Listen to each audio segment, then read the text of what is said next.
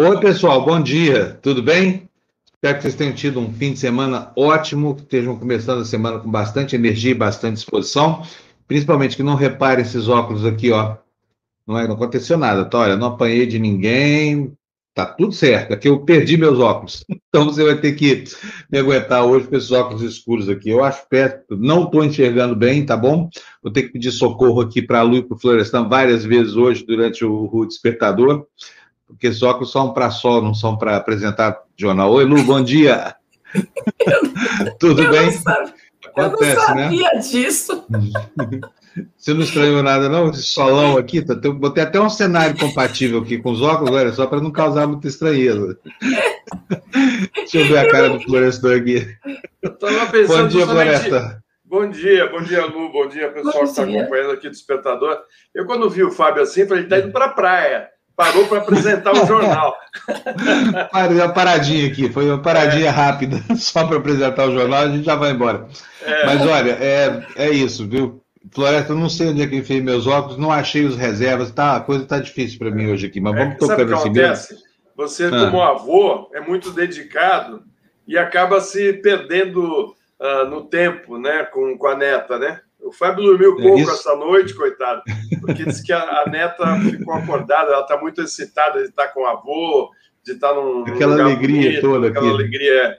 E aí, talvez ela tenha escondido o teu óculos para você não trabalhar. Tadinha, não foi ela, não, coitadinha do bichinho.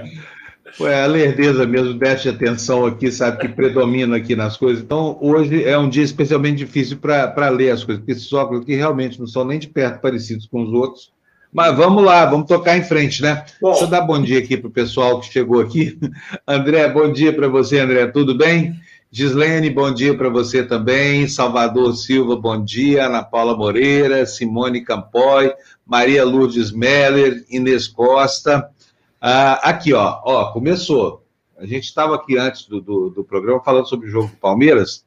E veja só, o que está dizendo a Inês Costa aqui, ó. Letícia é. acertou de novo. Palmeiras não tem mundial. Piada continua. Mas olha, vocês que entendem mais esporte, eu não vi o jogo, não, não vi e não gostei. Eu não gosto de futebol, mas eu sei que o jogo foi muito ruim, porque eu li a respeito do jogo, o Palmeiras podia ter ganho, essa coisa, mas não ganhou. É, é a saga desse negócio. Mas não tem o Mundial de 1951 aí pendente? Florestan?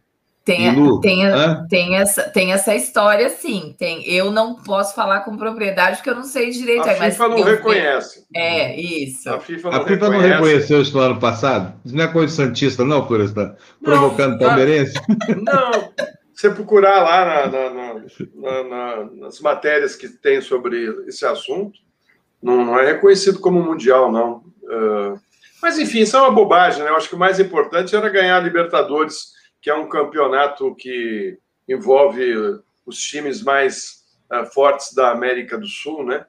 E o Palmeiras não tem time para ganhar Mundial, né? Vamos ser sinceros. Nem o Palmeiras, nem o Santos tinham time para ganhar o Mundial. Agora, uh, o time mexicano é um time forte, né? E eu acho, assim, não por ser Santista, mas eu acho que o Cuca é melhor nesse enfrentamento do mata-mata do que o técnico português. Achei que ele montou mal o time e, enfim.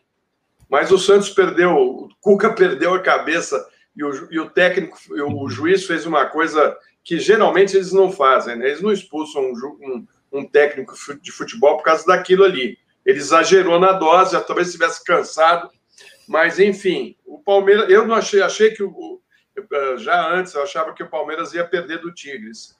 É, por tudo isso que eu estou falando aqui. Agora, o Palmeiras ganhou um bom dinheiro, Fábio, eh, disputando uh, essa final, eh, essa quarta de, de, final, né? Aliás, vai disputar ainda, né? Acho que o, o terceiro lugar, né? Não sei, acho que sim. Uh, ganha um bom dinheiro, pode montar um bom time e, e como ele já está na Libertadores do ano que vem, ele pode continuar sonhando e acho que ele tem tudo para ganhar no, no ano que vem, né? Talvez tenha servido como uma experiência, né? Um, uh, eu acho que o Palmeiras tem chance de ganhar e tem dinheiro para isso, tem estrutura, tem um bom técnico, né? Enfim, vamos aguardar, é. né? paciência. Olha, é só, mas tudo isso que eu queria, que eu queria falar, mesmo, é isso que a Inês Costa está falando para nós aqui, ó, que a Lele acertou o resultado. Aí não me vem os palmeirenses dizer que é culpa da TV Democracia, não, tá? Que o pessoal assistiu do, o, a previsão da Letícia que resolveu seguir para ver se funcionava. Tá? O fato é o seguinte: quem é, não é palmeirense tem mais um ano aí, pelo menos, né? De muita piada em cima dos palmeirenses. Então vocês vão aguentando aí, pessoal do Verdinho. E, e, eu acho especialmente bom pelo Bolsonaro, né? Que é o espécie de Mick Jagger de tudo que, que coloca a mão. Enfim, teve, já teve de bom tamanho para o Bolsonaro também, porque o Palmeiras já ganhou bastante coisa esse ano. Então tá bom. Só não tem mesmo é Mundial. E vai continuar a gozação e o estigma. Mas vamos tocar aqui, gente. Floresta, vamos, vamos, Bom. Ilu, vamos ver o que está nos jornais hoje. Os jornais são muito fracos, viu? Aquela luta por tá. notícia, aquele estagiário criativo da Folha voltou a atacar. Então, aí as manchetes, olha, Folha de São Paulo. Estrutura precária trava identificação de variantes do vírus. No jornal O Estado de São Paulo, famoso Estadão, Brasil quer doar um milhão de testes quase vencidos ao Haiti uma manchete que chama atenção, gente, principalmente pela, pela inadequação, é, digamos assim, temporal, porque o Brasil, que quer doar esses testes para tipo, porque não usou e nem vai ter como usar, não testa aqui. Só está sobrando teste aqui porque o Brasil não testa. Não é engraçado isso? Vamos, vamos falar sobre é tudo triste. isso daqui a pouco. É, muito triste. É, não é engraçado, não, é triste, Floresta Boa. Ação no Supremo pode custar 87 bilhões à Previdência, uma manchete escandalosa do jornal o Globo, que assinala aí o julgamento de um processo pelo Supremo Tribunal Federal, que pode gerar aí um, um prejuízo para a União de 87, quase 87 bilhões de reais, só que ao longo de 30 anos, tá, gente? Não é esse ano, não. Pode ficar tranquilo, não vai acontecer nada demais, viu, mercado financeiro? Não me venha dizer que essa manchete aí derrubou a bolsa hoje ao final do dia, né, Floresta? É, eles Olha... estão, Fábio, eu acho que esse mercado financeiro está é, batendo cabeça junto com o Bolsonaro. Viu? O Bolsonaro e o Paulo Guedes estão enganando o mercado financeiro direitinho. Eles estão que nem otário, o país está tá, tá indo ladeira abaixo e aquele sonho de que vamos privatizar, vamos privatizar, vamos, vamos cortar gastos, vamos cortar gastos no meio de uma pandemia, quando você mais precisa do Estado, vamos cortar, vamos cortar, vamos cortar, não sei que eles querem cortar tanto, né? E o país, ó, né? E o é. Paulo é. Guedes sem projeto nenhum, nenhum, nenhum, zero, zero. Enfim, uh, mas ele fica banando lá para o mercado, ó, Vou fazer agora a reforma administrativa, depois vou fazer a reforma não sei do que, depois eu vou privatizar, depois. Né? Agora, e a economia caindo. Né? Não, olha, Fábio, vamos para frente, depois eu comento essas coisas, porque vamos, vamos realmente. Lá. Olha, é uma lástima, porque nesse momento, né, é um momento em que o país está mergulhado na segunda onda da Covid, Aliás, na, na, na, segunda onda, não, né? na, na, é praticamente a mesma onda de, de, de antes. Ela teve um, um, refluxo, assim, uma inflexão, e depois seguiu a mesma coisa. O Paulo Guedes querendo de novo dar uma esmola para quem precisa de renda e não pode trabalhar e não tem emprego, porque ele não permite que a economia cresça. Uma esmolinha de 200 reais. Vamos ver como é que vai terminar isso agora, sem um Congresso Nacional altivo, como foi, né? Sob a presidência daquele que começou grande e terminou pequeno, o famoso Rodrigo Maia o gigante que virou anão. Vamos lá, manchete do jornal é o país na tela para gente, Fernandão. Põe aí para nós. Aliás, bom dia, Fernando. Venezuelano ganham força e cargos-chave no PCC em Roraima, após batismo feito por um líder nacional. É a manchete do jornal É o País, que está lá sintonizado com o que está acontecendo na nossa fronteira norte, onde continua triunfando aquele grupo, né, que tem demonstrado aos partidos ter uma capacidade de articulação maior inclusive do que o próprio Estado, né? A gente lembra aqui que o Paraguai, a fronteira do Brasil com o Paraguai já foi dominada pelo PCC e Pedro Juan Cabaleiro virou um inferno depois disso. Isso está acontecendo também lá na fronteira norte, em Roraima, né? Próximo à Raposa Serra do Sol. Bom, vamos começar com os destaques de hoje, Fernando. Põe na tela para a gente a primeira notícia, por favor. Tá aí, olha. Ah, não, não tá aí, não. Agora entrou. Esse aí eu botei. Adivinha por que eu botei essa manchete sem a notícia, Florestan? Por quê? Diga aí. Lê aí para você ver, para você reparar algo impróprio aí. Em terceiro é, é dia. Ah, diga. É, eu já matou a charada. Em terceiro dia de. Eu não sei por que a Folha de São Paulo está inovando tanto assim a língua portuguesa. Não está satisfeita com a língua portuguesa? Vamos instituir uma outra, mas vamos respeitar certas normas. Que quando você tem um, um objeto definido como aí, olha, não é em, é em mais o, é no, N-O, no terceiro dia seguido. A Folha continua inovando Não, podia inovar nas notícias, trazendo mais informação para a gente. O, o Fábio, o conteúdo do jornal hoje dá uma lástima. É, não vamos ser injustos. Eles estão fazendo um jornalismo melhor do que o, os outros, né? Inclusive na cobertura uh, da Vaza Jato e das, uh, da, da, da, Lava Jato, né? Da, das informações que. Porque os outros estão caladinhos, um silêncio, ninguém fala é, nada. É, Foram, olha, bateram um bumbo para o Moro e para e para Lava Jato durante anos, anos batendo bumbo, e agora um silêncio, não fala nada, ninguém comenta nada. Se não fosse a Folha de São Paulo e a gente aqui, né, um, o país não, não, ia ter uma informação a respeito de como foi conduzida a, Vaza, já, a Lava Jato, né? E o, como é que é. era a relação do Moro com essa gente toda. Aliás, tem muita coisa acontecendo lá na Suíça a respeito da Lava Jato, não sei se o Jamil vai entrar hoje, mas é, eu vi uma matéria muito boa dele na. Foi no UOL, deve ser, ele deve ter publicado na Folha. É, não, não estou falando do conteúdo, estou falando do, do, exotismo do uso da língua, né? É, é muito ruim. São, são, tem... são, eu acho que é. são os estagiários mesmo da Folha, sabe? Porque o UOL não comete tanto problema assim, né? Eu não tenho percebido. Não. É.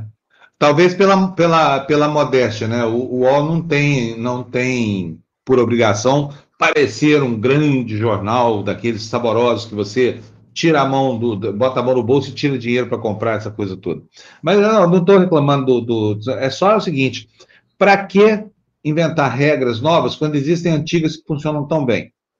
Entendeu? Não precisa. Qual é a vantagem que você tem em suprimir o artigo da preposição para construir um, um, texto que está errado? Por que, não bota lá no terceiro dia? Isso me irrita um pouco, ainda mais que a gente sabe, né? O jornal não é gratuito, a gente paga por ele. Então a gente quer ler coisas que, que soem bem aos olhos, que pareçam bem aos olhos. Então, feito o meu protesto hoje contra a Folha de São Paulo e seu exotismo é, é, ortográfico, e vamos embora para frente, gente, vamos, vamos para a notícia que importa, que é a manchete agora do... Vamos lá, primeiro destaque, Fernando. Bota o destaque, porque, olha, tem um comentário muito bom aqui falando do seu óculos, viu, Fábio? Tem, né? Só entendo, Estou avisando, esses óculos estão aqui, não é por gracinha minha, nem porque o sol está muito forte aqui, não, meu estúdiozinho, que está tudo certo. É que eu perdi os outros, não sei onde coloquei.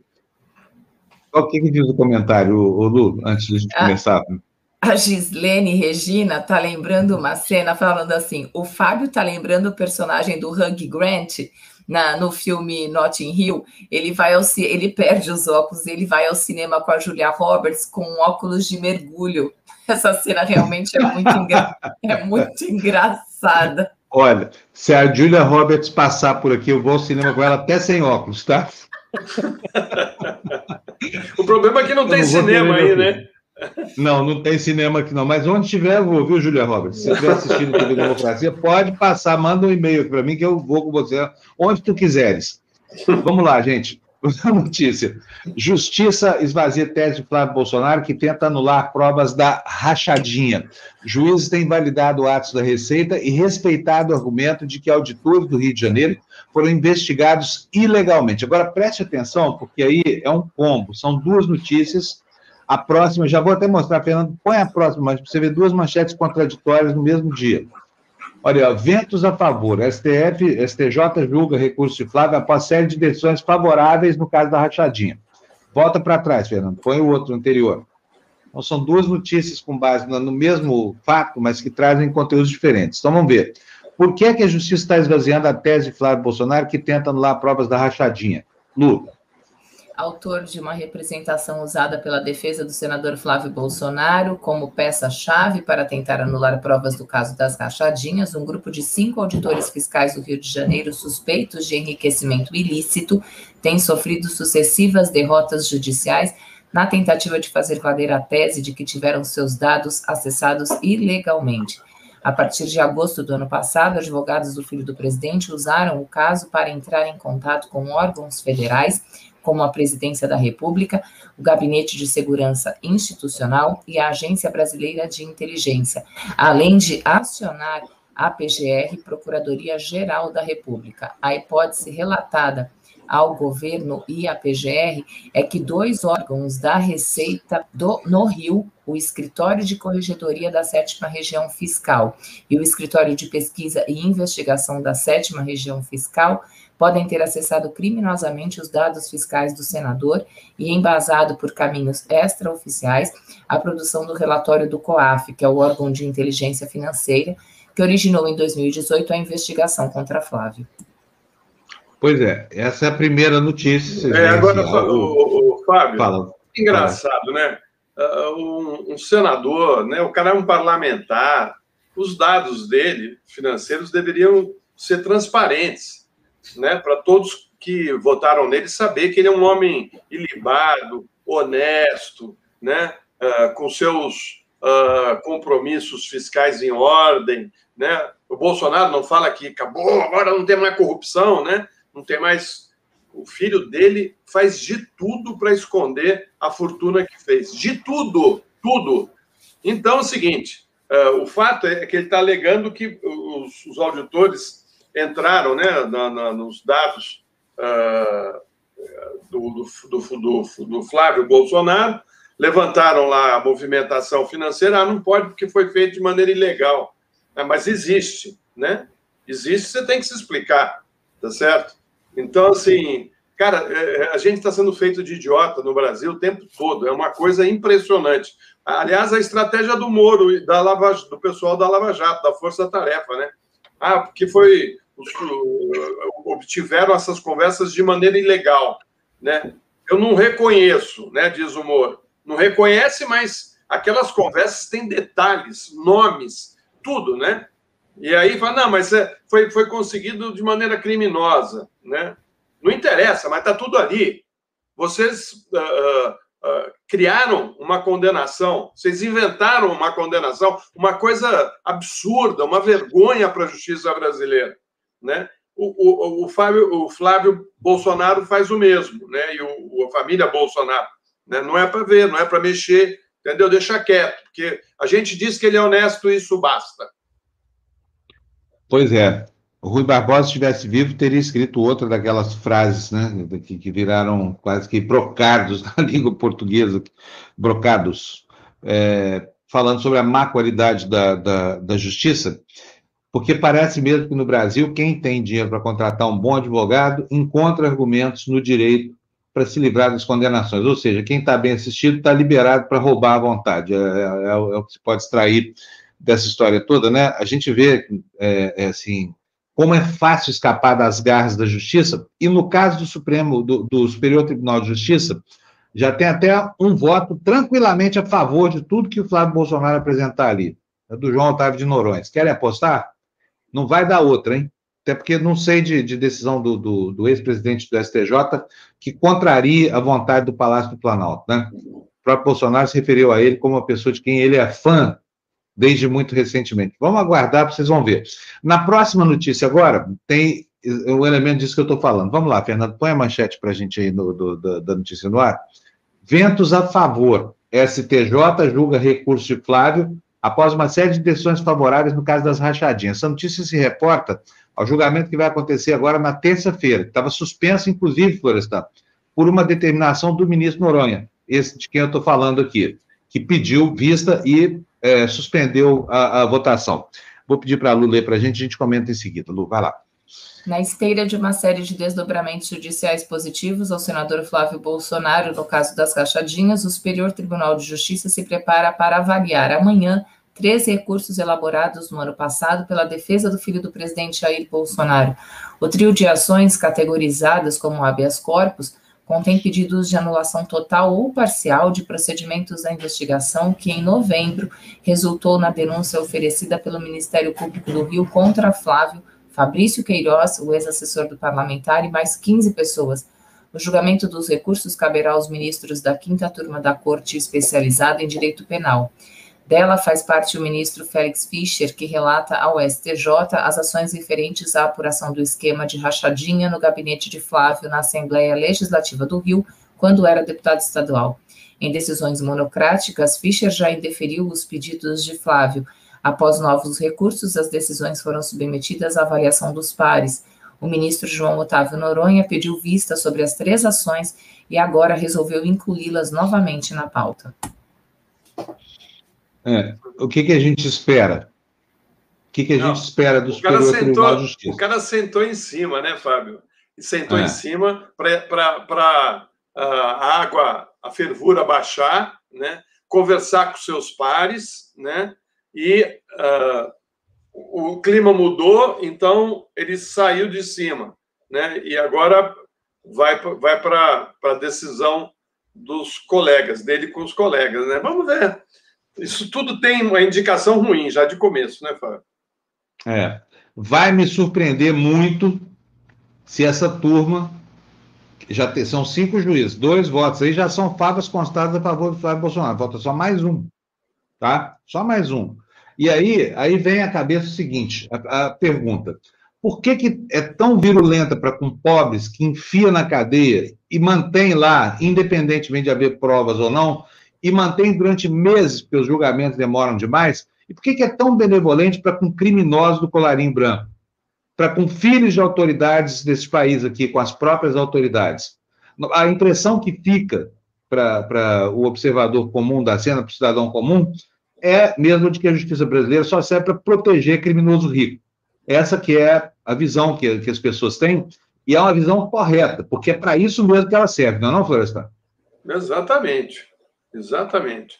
Agora, você vê, onde está o Queiroz? Né? Ele ficou sumido, a família escondeu o sujeito. Cadê o advogado da família também? Esse aí tomou um chá de sumiço, né? o, o, o Azef.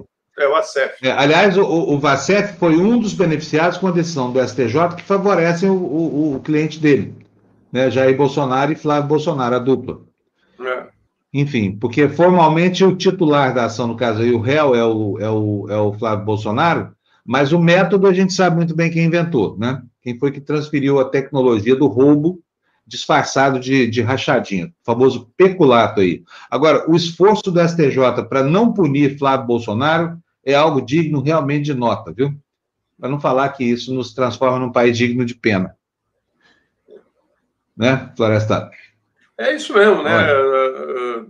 Dá pena do Brasil, né? Porque você vê como eles julgaram a toque de caixa o ex-presidente Lula, né? Por, por, uh, por nada, né? Porque na realidade eles criaram um crime para poder condená-lo, né? E condená-lo de maneira rápida e com pena máxima por um é. triplex que nunca foi dele. Né? Aliás, agora tem a história também do sítio, né? que é outra ficção científica. Eles, eles inventam, uh, o Moro inventou uh, dois, dois, duas condenações uh, que para mim tem que ser anulada. O Fábio, se não anularem, se não anularem, nós estamos com meia democracia, ou seja, a democracia que serve para um grupo e não serve para outro, né? Aquela história pau que bate em Chico não bate em Francisco acontece no Brasil, né? Ah, então, ah, eu acho gravíssimo, porque é quase como se a gente tivesse um AI-5, né? E aí um grupo decide quem vai ser condenado, quem não vai ser condenado, quem vai ser julgado, quem não vai ser julgado, né? Estava ah, vendo nas, nas conversas lá da, da do pessoal da Força Tarefa da Lava Jato, uh, que eles descobrem na Suíça que a corrupção da Odebrecht corria solto na linha verde do metrô de São Paulo. Mas você lembra se alguém aqui, algum tucano foi preso por causa disso? Alguém foi condenado? Você lembra, Fábio? Não, eu lembro que o Paulo Preto, Paulo Preto foi preso, né? E não sei nem como é que está em prisão domiciliar. Está tá agora. Está solto, está ah. livre solto. Ele ficou preso uns dias. Aliás, não tem um é. tucano preso, né? A corrupção correu solta no metrô de São Paulo. Todo mundo sabe disso, né? Todo mundo sabe disso. A, a imprensa sabe, a, o pessoal da justiça sabe, né? Mas aí era, era, era gente ligada aos interesses do grupo, né? Então esses a gente poupa. Né? É. É verdade. Agora, o estranho é o seguinte, né? Que essas autoridades aí tão cônscias da necessidade do país de ter um, um, um, uma justiça que seja efetivamente justa, essa coisa toda, se prestam ao trabalho de fazer o contrário daquilo que pregam. Sabe? Porque a justiça do Brasil é muito confortável para com um bandido de, de alto coturno, sabe? é, é, é, é, assim, é impossível a gente observar isso. E aqui não vai nenhuma crítica à instituição da justiça, não, mas a maneira como a justiça vem sendo feita no Brasil, tá, gente? 70% dos presos no Brasil hoje são presos que não têm julgamento ainda, que estão lá à mesa apodrecendo em presídios, a maioria absoluta por porte de pequenas quantidades de droga. Aí, porte de maleta de 51 milhões de reais em, em malas de dinheiro e tudo isso que a gente viu aí nos últimos anos, não dá em nada. O sujeito pode falar, ó, arranja um mensageiro Cadê? aí que a gente possa matar antes da, do... da, da, delação. Cadê a história do, do helicóptero lá do Parrela? O helicóptero. O helicóptero. É, é. Não, aquilo já foi julgado. O piloto foi condenado e o é, dono então. do helicóptero foi absolvido. É. É, é, é, são essas coisas que deixam a gente cabelo em pé. Enfim, é isso, gente. Vamos, vamos continuar aqui com a nossa, com, a, com o nosso périplo pelos jornais. Vamos? Vamos lá, Fernando, põe para nós o próximo destaque. Tá aí, olha. Planalto elege redes sociais como novo alvo internacional em movimento desencadeado por banimento de Trump e o governo quer apresentar resoluções contra Big Tech. Repare bem na notícia qual é a causa e qual é o efeito pretendido. Né? O Palácio do Planalto realmente transforma o Brasil, sob o desastre que é esse governo Bolsonaro, em uma espécie de trampolim do que há de pior, da pior prática na internet do mundo. Somos nós aqui, o, o para-raio de todo canalha da internet, de todo impulsionador mal intencionado, essa coisa toda. Vamos, vamos ver a notícia, o que é que diz, Lu, por favor. Vamos lá, deixa eu ver. Motivado pelo bloqueio de pessoas em plataformas da internet, como o então presidente dos Estados Unidos, Donald Trump, que no início de janeiro foi banido do Facebook e do Twitter por postagens classificadas como de incitação à violência, o governo Bolsonaro planeja começar a atuar em fóruns internacionais para reduzir a influência das grandes empresas de tecnologia sobre o debate público das eleições e a democracia de modo geral, dizem fontes do Planalto. Para isso, prepare-se para levar a prepara-se para levar a fóruns internacionais como o G20 e a Assembleia Geral da ONU propostas cujo fim é combater o que o chanceler Ernesto Araújo tem chamado de, entre aspas, tecnototalitarismo, o governo quer levar para o debate o argumento de que as redes sociais, embora privadas, se confundem com o espaço público. Por essa razão, devem estar sujeitas à legislação nacional e às garantias constitucionais, como a liberdade de expressão e a livre associação. O tema tem sido tratado com países como Canadá, Austrália, Coreia do Sul, Índia, Japão e México, onde o governo anunciou na semana passada que aprovará a lei para regular as redes sociais. Pois é, antes do Floresta, quero eu comentar uma coisa aqui com vocês. As duas chaves desse problema estão sendo utilizadas de maneira levianamente invertidas aí. A primeira delas diz respeito à liberdade de expressão.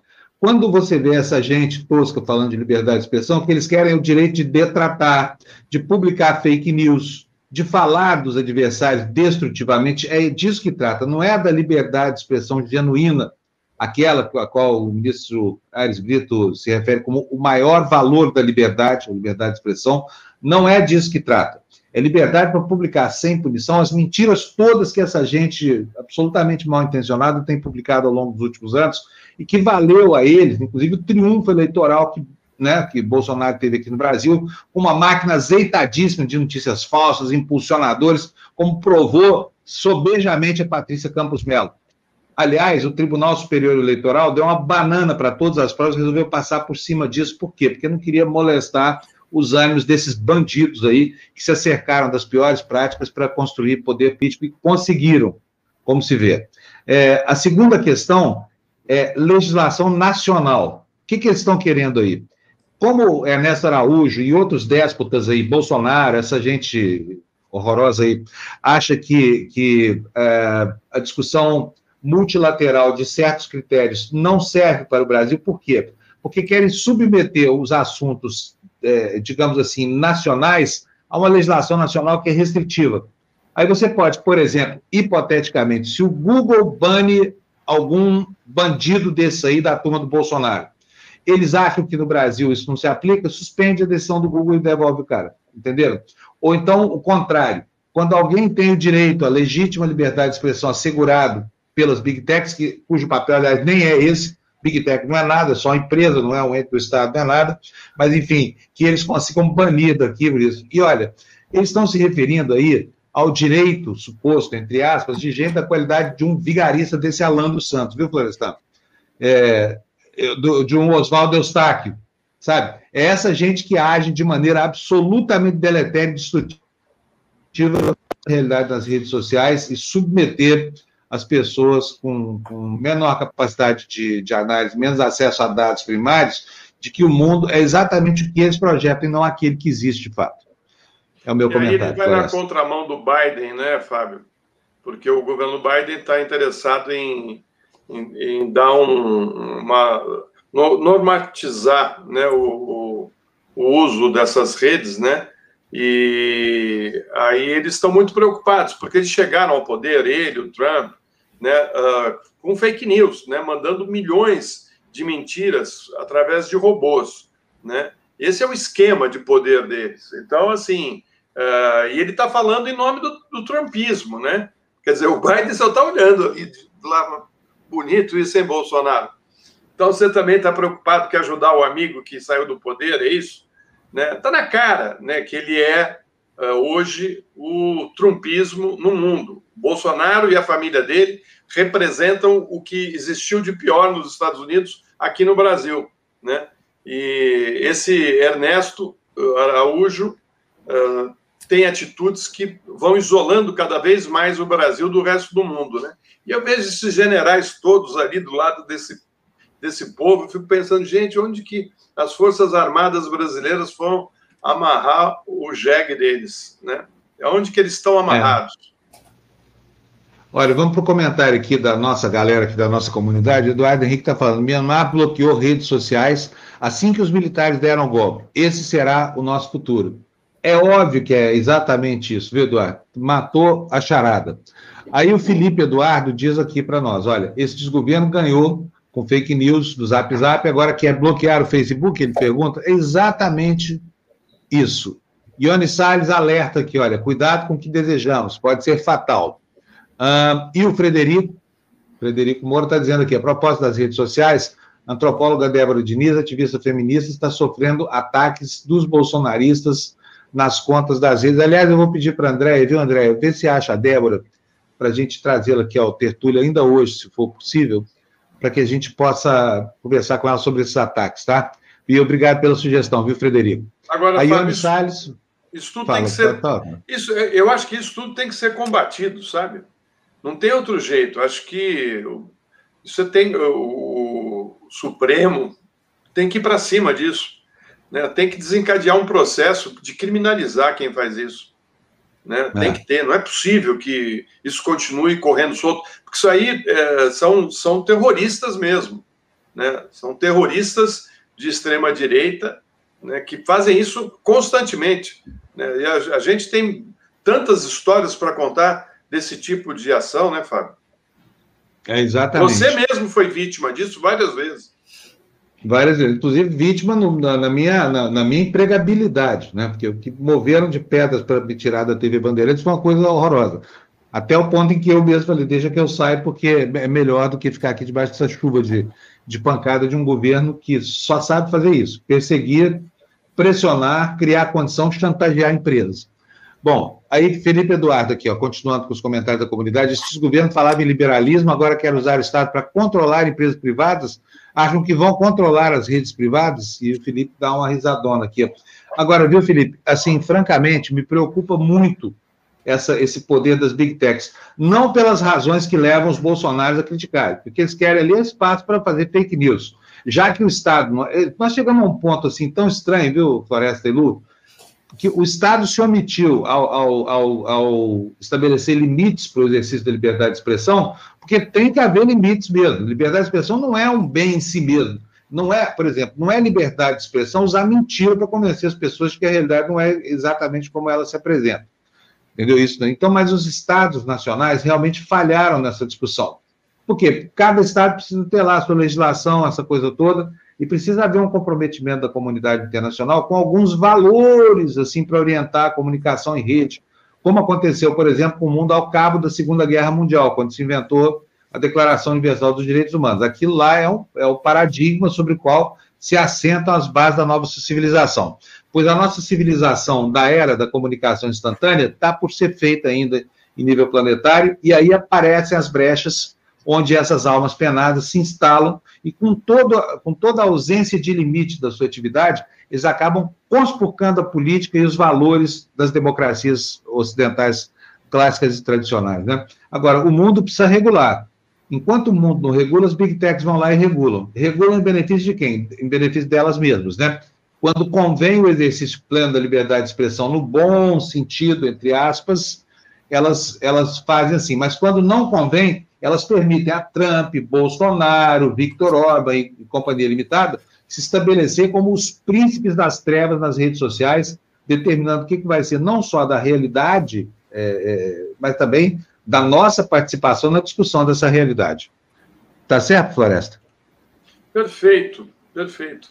Agora, Muito você vê bom. que a mentira é utilizada o tempo todo na política, né? mas no Brasil bateu recorde, porque a mentira está tá, tá em todas uh, as instituições do país. Né? Você vai topar com ela no, no Congresso, no Supremo, na Justiça. Né? Você vê que o que, que tem de mentira ali na, na Lava Jato, né? o que, que uh, tem de armação né?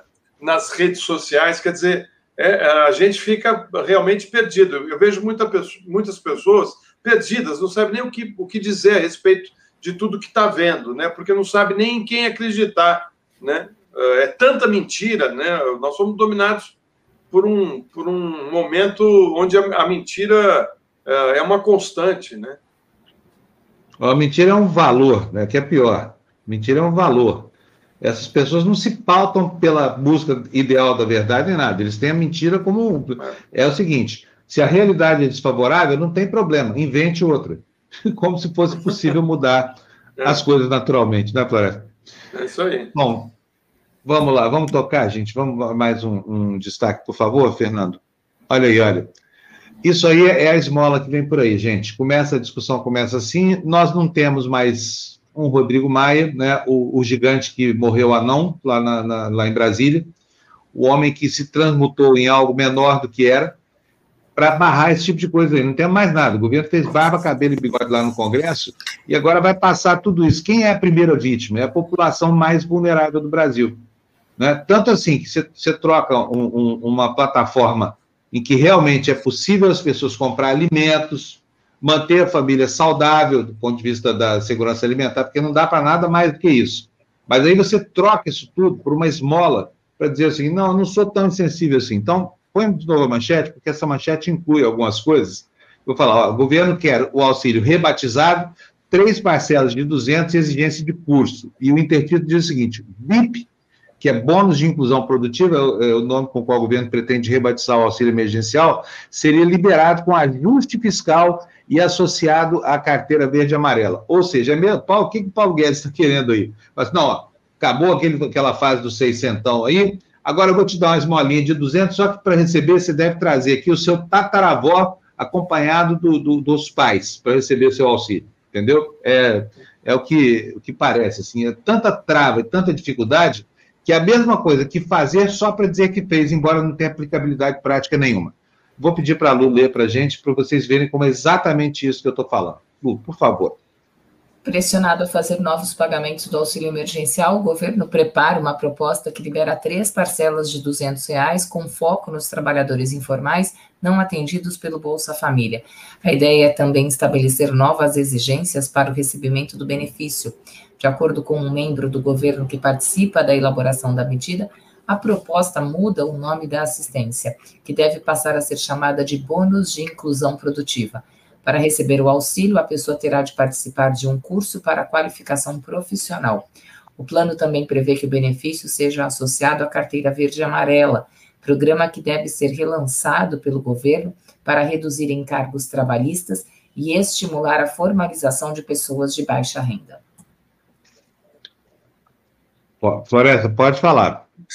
Pode começar. Tenho certeza Fábio, que você é está inspirado é... para falar sobre essa notícia. Não, é o seguinte: o, o, é, nós estamos pagando a conta da má administração do país. Né? Não existe proposta nem projeto uh, para o país. Né? O Paulo Guedes é, é uma coisa lamentável, lamentável. O sujeito é uma tranqueira, uma tranqueira.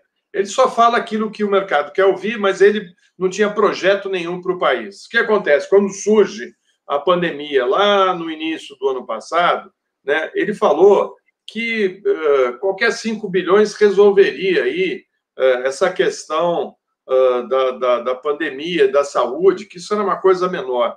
Né? Ou seja, eles menosprezaram o vírus, menosprezaram as ações de isolamento, né? não quiseram criar um, um plano nacional de combate à pandemia e, ao mesmo tempo, de preservação dos empregos e do crescimento, e isso tinha que ser feito como? O governo federal conversando com os governos estaduais e municipais, fazendo um plano de como, como, como seria feito o isolamento, tá certo? Porque dependendo da região, o isolamento tem que ser maior ou menor, né? Você tem diminuições de gastos, por quê? Porque menos pessoas vão para os hospitais, você tem como uh, controlar isso através de testes, o Brasil não faz testes. 5 milhões de testes, 5 milhões de testes estão para vencer daqui um mês. Né? Uh, acabou março, uh, uh, entrou abril, 5 milhões de testes vão ser jogados fora e o governo está desesperado para colocar esses testes em algum lugar, porque ele vai ter que explicar por que, que não usou. E o teste é fundamental no mundo. Todos os países que tiveram um enfrentamento correto e uma, um número pequeno de, de mortes e de contaminados, uh, utilizou a, a, o teste né, na Coreia do Sul, no Canadá, e na Nova Zelândia, até na Argentina tinha mais testes que aqui no Brasil.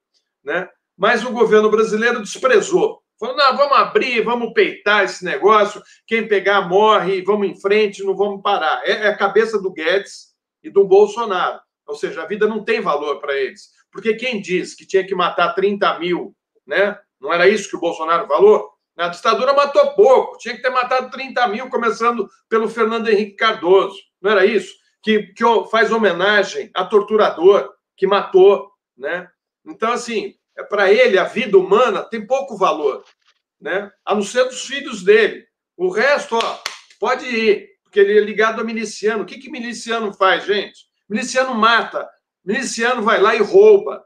Né? O que, que é milícia? Milícia é máfia. É que nem a máfia norte-americana no, no, no, início dos, do ano do século passado, né? nos anos 30. Então, assim, é, não se, é, o governo não se planejou, né? e agora não tem mais é, como planejar, porque o, a vaca foi para o brejo, tá certo? Isso aqui virou uh, um faroeste, né? ele ficou mais preocupado em distribuir armas né, para a população, ainda, ainda quer que as pessoas tenham armas, porque ele quer que mais gente morra, né? Uh, e agora ele não tem de onde tirar uh, recursos para garantir uma vida digna para os brasileiros. Não tem.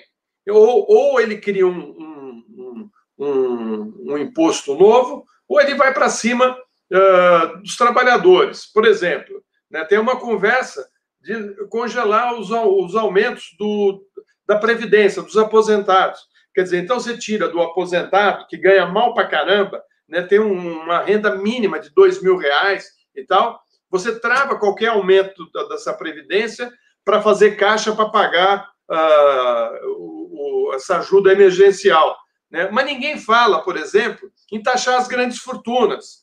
Né? Não passa na cabeça do Guedes taxar grandes fortunas. E grandes fortunas, né, que a gente fala aqui, Fábio, é bom lembrar, nós estamos falando de gente muito rica. Não é, não é quem tem uma casinha, né, que tem um automóvel, uma casinha. Estamos falando de gente que tem muita grana, que tem casa lá em Miami, tá certo? Que, que, que tem aplicado uh, milhões de dólares, tá certo? É esse pessoal que, que não paga imposto no Brasil. Porque se pagasse a, a, a situação era outra. Né? O Brasil é um país rico com um povo pobre, porque o dinheiro está na mão de poucos e esses poucos uh, se negam a contribuir né, com o imposto que deveriam pagar. Então, nós vivemos essa contradição. O Guedes não planejou, Né? Eu vejo aqui o, o comércio está quebrando, não é porque, só porque, por conta do isolamento, é porque não teve um plano, porque não teve uma conversa uh, entre todos uh, os governos estadual, municipal e federal para ver como poderia ajudar o comércio. Eles estão quebrando porque nunca não tiveram ajuda também não, né? Aqui é o salve-se quem puder, né? E aí fecha, abre, fecha, abre e vai ficar fechando e abrindo enquanto não tiver vacina. E cadê a vacina? Cadê a vacina, Bolsonaro? Cadê a vacina? Hein, Paulo Guedes? Onde está? Pazuello, onde está a vacina? É essa a pergunta que o governo não responde. Responde com falácia e sofismo, porque, obviamente, o mundo inteiro já descobriu isso, até a área econômica brasileira já sabe, mas não fala, né? é que a retomada da economia, a retomada dos empregos, essa coisa toda, está dependendo da eficiência da campanha de vacinação, que o mundo inteiro está empenhado em fazer, e o Brasil está dormindo ali em berço, esplêndido. Né? Nós temos até agora 100 milhões de doses. Isso é um quarto das doses que a gente precisa para começar a vacinar a nossa população, e temos isso em perspectiva, porque não é fato, não é verdade que as doses existam, né? Exatamente. Enfim, é isso aí. Muito bem, Florestan falou por nós todos aqui. Lu, quer falar alguma coisa sobre isso? Não. Está sem áudio. Lu, está sem áudio, está sem áudio. a Lu está com uma cara engraçada hoje. Deixa. Ah, não, não tem é problema. Vamos... Fala, Lu. Já, não, já foi, já, já, já foi. Então, eu, fecho o áudio porque começa a ter vários barulhos aqui em volta do prédio essa hora. Cachorro que late, marido que saiu para trabalhar. tem que fechar o áudio. Marido que, marido que sai para trabalhar é um bicho barulhento mesmo. Ainda Por bem isso... que saiu para trabalhar, né? Porque tem uns aí que não conseguem nem sair para trabalhar, né? Porque a situação tá ruim, né? É. Pois é. Pois Gente, é, ó, o, o, André Lopes. Tá pegando estrada agora. Não, ele foi pegar estrada, Olha, por isso que ser. O André Lopes está me pedindo um abração para o povo de Passos, Minas Gerais. Passos, Verdade. eu adoro, é uma cidade linda. Então, o pessoal de Passos, um abraço aí para vocês. Fala, Floresta. Eu queria pedir para todos que estão nos acompanhando aqui, né, que a audiência está aumentando cada dia, para ajudar a TV Democracia. Né? É, é, muito importante, gente, que vocês contribuam com qualquer recurso, né? ou com uma like, ou divulgando. Né? Nós temos que ampliar o nosso alcance. É importantíssimo né, que uh, entrem novos membros, uh, converse com seus amigos, traga uh, mais gente aqui para o nosso jornal, para a nossa TV, né, Fábio? Você está é, com o Pix é muito aí, né? importante né? mesmo. Então, olha, eu vou colocar a chave do Pix agora, porque estão pedindo, vocês ficam colocando só esse QR Code que está aqui, no, aqui embaixo tá da página, aqui no cantinho.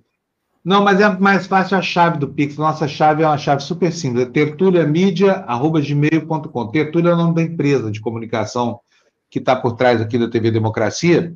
Então, é por, é por essa chave do Pix, talvez fique mais fácil. Eu vou, daqui a pouquinho a gente vai mudar aqui no, no, no Vamos produzir um banner mostrando esse endereço para vocês, porque a gente, ah, mas eu, meu, meu, telefone é muito chato, apontar a câmera, nem sempre pega o, o Pix. Então, tá bom. A nossa chave do Pix é tertuliamedia.gmail.com. É, tá? Daqui a pouquinho está na tela aqui para vocês.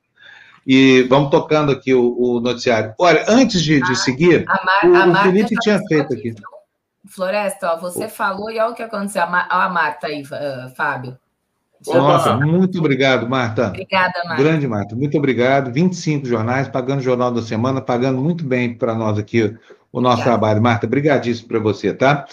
Olha, o Felipe Eduardo está dizendo assim, ó, 200 reais equivale a 37 dólares e 24 centavos. Isso por dia dá 1 dólar e 24. Nem países mais pobres que o nosso povo ganha isso. É verdade, isso é uma condição de indigência. O governo quer manter as pessoas na indigência. Agora, Floresta, vamos fazer uma conta? Quanto é 3 bilhões?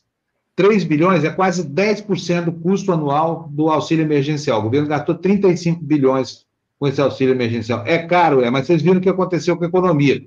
A gente teve um respiro. O pessoal gastou o, o dinheiro desse, desse, auxílio emergencial, não foi comprando carro zero, nada disso, não, foi comprando comida.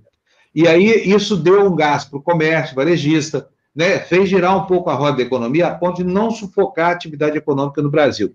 Agora, quando isso acaba, volta à condição anterior. Volta à, à, à condição anterior. E para manter o auxílio emergencial, o Bolsonaro é, é, precisava só de 10 vezes o que ele gastou comprando o deputado safado corrupto do Centrão. Né? Ele gastou mais de um mês, ele gastou um mês e meio do auxílio emergencial comprando político em Brasília para garantir a eleição desse estrupício do Arthur Lira lá. E aí, meus caros, especialmente você que votou no Bolsonaro, saiba que isso tudo está sendo feito apenas com a perspectiva de manter e Quanto... ampliar o espaço de poder dessa gente, tá? Quanto que eles gastaram, Fábio, eh, em supermercado? Quanto que esse governo gastou em supermercado? 3 bi, é Pois é, um, 1 bilhão e 800 milhões, né? 1, um, um bilhão. bilhão. e 800 milhões, é. é não, um dá, não dava para cortar nada aí, não dá para cortar um pouco de leite moça, de chiclete, não, não dava para é. economizar um pouco aí, não? Né? Ou nas viagens, né? Porque o que eles gastam em viagem é uma coisa impressionante também, né? É. Então, eu acho assim, uh, o exemplo vem de cima. Eles não dão exemplo. Esses deputados todos aí viajaram durante a pandemia, eu estava vendo uma matéria, gastaram uma ah, grana Nós já vamos mostrar, vamos mostrar isso aqui agora, cara. É um absurdo essa história, vocês vão ver já. Eu até vou pedir para o Fernando é, adiantar. E, Fernando, bota mais, bota o próximo slide aí na tela para a gente, por favor. Olha aí, ó. Deputados gastam 347 mil reais, até 347 mil reais com transporte na plena pandemia, gente. O mundo parado todo mundo isolado e os deputados aumentando as despesas com transporte. Transporte para onde? Para onde será que foram os deputados aí? Vocês vão ver na relação é, é, depois aí comigo. É, olha, tem muita gente lá no Amazonas. O cara aproveitou, está tudo parado, para viajar mais do que nunca. Foi o contrário do que o mundo fez, porque todo mundo ficou em casa, né? Eu, no último ano, fiz uma única viagem a serviço para Brasília. Florestan viajou quantas vezes? Olha, cara, você está falando no ano passado? Esse ano, nada. no ano passado, acho que eu, a, a, última viagem que eu fiz, Fábio, foi com você lá para Fortaleza. Fortaleza. Naquele evento, naquele evento, que a gente participou como jornalistas, um evento bonito até. Uh, foi o quê? Em fevereiro? Março? Foi, está fazendo, tá fazendo um ano agora, exatamente. É, um ano. Foi a, a única saída que eu fiz, o único avião que eu peguei foi aquele, aí nunca mais. É, eu, além dessa viagem que o Florestan está fazendo, tive que fazer uma outra para Brasília, fui morrendo de medo. Aí vem, me vem a, a, a, cabeça isso. Todo mundo ficou fechado em casa, as empresas suspenderam viagens, acabaram convenções, simpósios, seminários, essa coisa toda. Acabou. E os deputados brasileiros conseguem gastar mais dinheiro com transporte durante a, o isolamento social do que gastavam. Não são todos, são 12, né? Mas 12 já é um número exclusivo. Mostra que não é só um se fosse só um, era uma aberração. Mas sendo 12, é um problema do sistema. Vamos para a notícia, por favor, Fernando? Bota aí na tela para a gente. O que, que diz o, o intertítulo aí? Ó? Isolamento, o distanciamento social não impediu gastos altos com deslocamentos pelo país. Doze parlamentares chegaram a ampliar despesas, mesmo com sessões online. Lu. O ano foi de pandemia, mas apesar das recomendações de distanciamento social, teve deputado federal que gastou até 347 mil reais em despesas de transporte, como fretamento de jatinho, aluguel de carro, combustível e passagens aéreas. Levantamento feito pelo Estadão mostra que 12 parlamentares ainda aumentaram esse tipo de pagamento em 2020, mesmo com a Câmara funcionando em esquema remoto. A orientação para, para que os deputados ficassem em casa ocorreu em março, quando a Câmara regulamentou o uso da tecnologia para reduzir o risco de contágio do novo coronavírus. Desde então, a regra é realizar sessões online, evitando o deslocamento até mesmo para Brasília. Valeria a pena, viu, Fábio, ver também os ministros do governo Bolsonaro, que eu imagino que deve ser uma farra também, viu? Agora, no caso dos deputados, eu não sei se mudou ou se as regras continuam as mesmas, mas ele tem, eles têm uma cota de passagens que eles podem usar com eles ou com uh, qualquer outra pessoa. Ele tem aquela cota, ele pode ir usando. Precisa ver se esses deputados usaram esse dinheiro todo ou se foi para um, um parente, um amigo, um, né? Uh, antigamente, essa cota era usada de acordo com os interesses do deputado. Não, eu convidei alguém para fazer uma palestra ou para fazer uma conversa comigo, eu tive, que mandar passagem para essa pessoa vir até Brasília, então eu peguei da minha cota, né? Ou seja, também isso também é, é uma vergonha, né, cara? Esse negócio. É. Agora, ainda mais agora, né, Fábio? Porque a gente está uh, vivendo um momento que toda a comunicação é feita através da, da, da, das redes, né? Ou da, internet, né? A gente está aqui uh, com o jornal no ar, né? através do streaming, né? Então, assim, uh, as pessoas conversam no WhatsApp, você tem como fazer uma conversa com vídeo, com imagem, né? Então, assim, por que, que precisa viajar, né? Ô, Floresta, vamos ver no que, que foi, no que, que eles mais gastaram?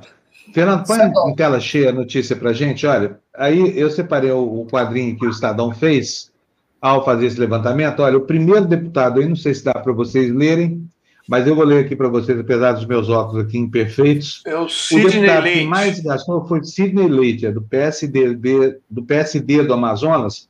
Olha, ele gastou 278 mil reais fretando aeronaves, que alugou um hidroavião lá, viu, Flávio, para ir às bases.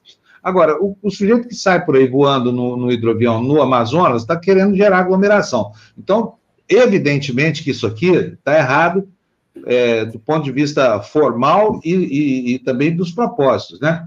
Aí depois veio o Cristiano Vale, esse gastou 152 mil reais fretando veículos automotores. Gente do céu. E passagens aéreas, 135.900 reais, 136 mil. Cristiano Vale, do PL do Pará. Cláudio Cajado, do PP da Bahia, gastou 141 mil reais com locação de veículos automotores, 71 mil em combustível, 86 mil. Isso anda mais do que notícia ruim, esse deputado, hein? Pelo amor de Deus. Júlio César, do PSD do Piauí, 89 mil reais fretando aeronaves, 125 mil, 126 mil aí, praticamente, fretando automóveis, Uh, com combustível foram 22 mil e passagens aéreas 57 mil reais. Silas Câmara, republicano do Amazonas, 206 mil reais de tratamento de aeronaves e 70 mil reais com, com passagens aéreas, sempre subindo, né? E, e vai por aí fora. Os outros são é, Burdel, Atila Lins, Beto Faro, Jesus Sérgio e Alex Santana, esses são os nomes dos, dos, dos 10 deputados que mais. Não, mas eu queria saber dos 12, né? Porque são 12. São 12, o, são. A Folha omitiu dois nomes aí. Eu gostaria o, de saber o, os 12. O Estadão. Está é. no corpo da matéria? Não está aí, Floresta, é, porque não, não coube no, no, destaque, mas tá. a gente, daqui a pouquinho, eu, eu volto com a notícia inteira. Não, tá? tudo bem, está tá na matéria. Está na matéria, está na matéria, sim. Tá. É que esse, essa arte eles fizeram só com os 10 mais, né? Tá. E eu, enquanto eu procuro a notícia aqui, vamos para a próxima? É, é Fernando, Fábio, deixa eu só, deixa Fala, só agradecer aqui, porque a Adriana Lipovetsky, olha só, ela mandou 10 reais super sticker para gente, já faz um tempinho e faz para não sumir. E tem mais um aqui, cadê? aí, ó. Para o melhor jornal independente da manhã, cinco reais da Francisca Maciel. Obrigada, Francisca. Obrigada, Adriana Francisca. E temos um novo membro também. Ah, a Francisca. Oh. Ah, mas que coisa boa. Então, muito bom. Obrigado pelas duas coisas, por contribuir mensalmente com a gente, virando membro, Francisca, e por essa contribuição extra que você deu aí no Superchat, tá bom? Muito obrigado mesmo. Temos mais aí, Lu? Não, agora acho que eu já li. Não, ainda não, né? aqui. É, ainda não. Então tá bom. Então, pessoal, ajuda a gente aí. Semana começando, nós precisamos de combustível no nosso tanque. O Fábio vai ter que comprar um óculos. Ele vai ter que ir na hora. Vai ter que comprar um óculos novo. Lógico, pupila. Luiz, me salva, Luiz. Eu vou ter que fazer outros óculos, só que demora duas semanas para ficar pronto, sabia? Vou ver o que, que o Luiz pode fazer comigo. Daqui a pouco eu estou ligando nas óticas pupilas lá. Você precisa mandar a receita, pelo menos, para ele, pois né? É. Será que eu tenho que mandar a receita? E eu moro num, num, fim de mundo tão grande que eu acho que o, o optometrista, o oftalmo daqui mais próximo, estão a, a, a 125 quilômetros de distância. Vamos ver. A Débora Benes está dizendo aqui para nós: o Fábio com esses óculos está mais parecido com alguém que passou o final de semana inteiro em uma festa na piscina regada a champanhe. Ô, oh, pelo amor de Deus, ó, ó, o olho tá, tá bonitinho aqui, ó. É só a, a, enfim, a parte funcional que não tá boa, tá, Débora? Vamos lá, gente. Notícia na tela para gente, Fernando, mais uma, por favor. Bom, governador do Pará, né? Tem aquela história da Bíblia, quem sai aos seus não degenera, essa coisa toda. E está aí enrolado desde o começo. Vocês lembram aí, Florestar de lembrar disso, a Lu também. A, a, a, incerta da Polícia Federal lá no Pará foi a primeira de todas da, da, da, do período da pandemia. Lembram disso? Logo que começou a história de comprar respirador, essa coisa toda, a polícia foi bater lá na porta do governador Barbalho, lá, Helder Barbalho. E, bom, mas ali é pulo de 10, né? Ali é procurar que acha. Que nem dizia o ministro Teori Zavascki, se você vira uma pena ali pelos lados do Pará e puxar, com certeza tem uma galinha no fim dessa pena aí. Ai, ai, ai, meu Deus do céu, é dura a vida do pessoal da, da Agora, contravenção. É incrível, né, cara? Como esse povo coloca os filhos e parentes na política, né, cara? Deve ser muito bom, né? Porque a família ACM, por exemplo, já está no neto, daqui a pouco bisneto, né? ACM é. bisneto, né? Aí você pega a família Bolsonaro, tá todo mundo na política, né? Mas nós vamos mudar a política, nós viemos para mudar a política, viu? Gente, o Bolsonaro veio com toda a família dele lá, deputado, vereador, senador, mas nós somos tudo honestos. Os outros que são, que são desonestos, né? É, olha, vou te falar. É, é duro, exatamente. Cara. É duro. É duro, né?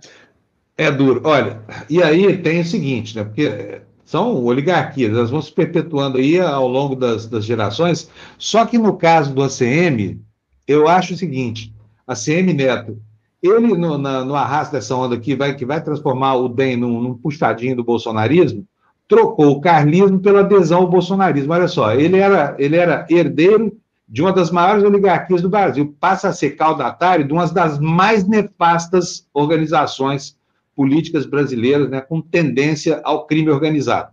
Então, assim, é lamentável isso aí, porque o cara deixa de ser neto do CM para virar é, estafeta do, ele, do, do, Bolsonaro. Ele, aprende, ele, aprendeu com o avô, né, Fábio? Porque, veja bem, é. o ACM, você sabe que na, nos anos uh, do, do JK, Juscelino Kubitschek, ele era chamado de despertador do presidente. Ele era um puxa-saco do Juscelino. Por quê? Porque ele era né, da UDN, um partido que fazia oposição ao partido do, do, do Juscelino Kubitschek, que era o PSD, né, que era um dos partidos que o, eram dois, o Getúlio criou dois partidos, o PSD e o PTB, um ligado ao, ao trabalhismo e outro ligado às oligarquias. E o Juscelino se elegeu pelo PSD, né, é, que era o que o, a UDN fazia oposição, tá certo?